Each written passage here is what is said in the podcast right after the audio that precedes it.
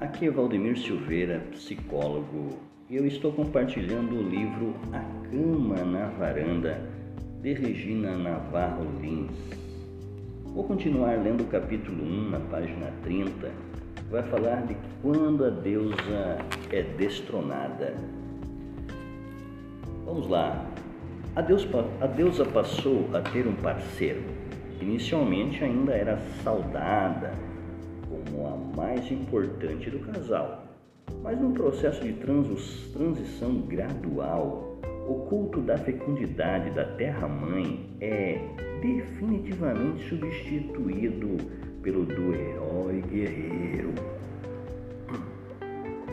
O homem recupera o seu prestígio perdido desde que deixar de ser caçador para se dedicar à agricultura. Agora ele volta a arriscar a vida na conquista de novos territórios.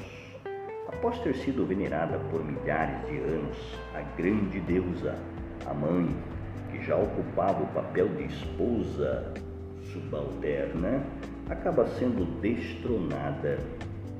Não há mais lugar para ela no cenário divino, sendo substituída por divindades masculinas que encarnam o princípio fálico. As novas lendas mitológicas acompanham as novas estruturas mentais desta época de transição. Entre os celtas, o Sol, antes era potência feminina, torna-se Deus Sol, substituindo a deusa primitiva, relegada à categoria de astro frio e estéril a lua. Com a deusa porca e com a deusa javali, lenda e celta dá-se o mesmo. Inicialmente elas simbolizavam a prosperidade e o amor. Os homens, entretanto, rejeitaram a imagem da boa deusa e só manterão a imagem de uma sexualidade desvalorizada, ligada à ideia de sangue e podridão. A deusa porca tornou-se a porcalhona, com todo o sentido pejorativo desta palavra. A deusa corça, que simbolizava a fecundidade, dá lugar ao deus servo. As grandes deusas também são substituídas.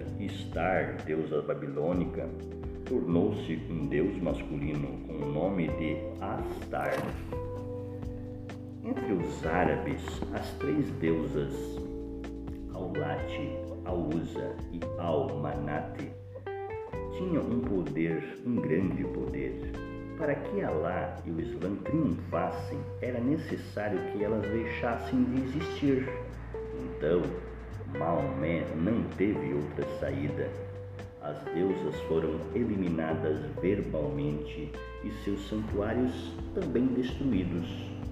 Na mitologia grega, as deusas Hera, Atena e Deméter dominavam o panteão. Zeus as colocou sob suas ordens e passou a manter todas as divindades sobre o seu poder. De maneira geral, as deusas foram destronadas à força pela nova ordem instituída. Entretanto, há exceções, como o mito Miku-Yu, em que as mulheres foram destronadas pela astúcia masculina. Elas eram cruéis e guerreiras, poliandras e muito, muito mais fortes que os homens. Um dia, eles se juntaram e concederam um plano.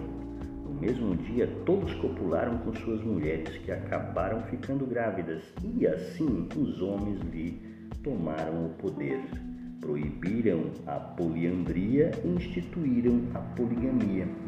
Lembrando que poliandria nada mais é do que as mulheres casadas com vários homens. Olha só que história né, dos tempos. Espero que vocês estejam gostando, curtindo, curtindo este livro como eu estou. Um grande abraço a todos e até o final, até o próximo áudio.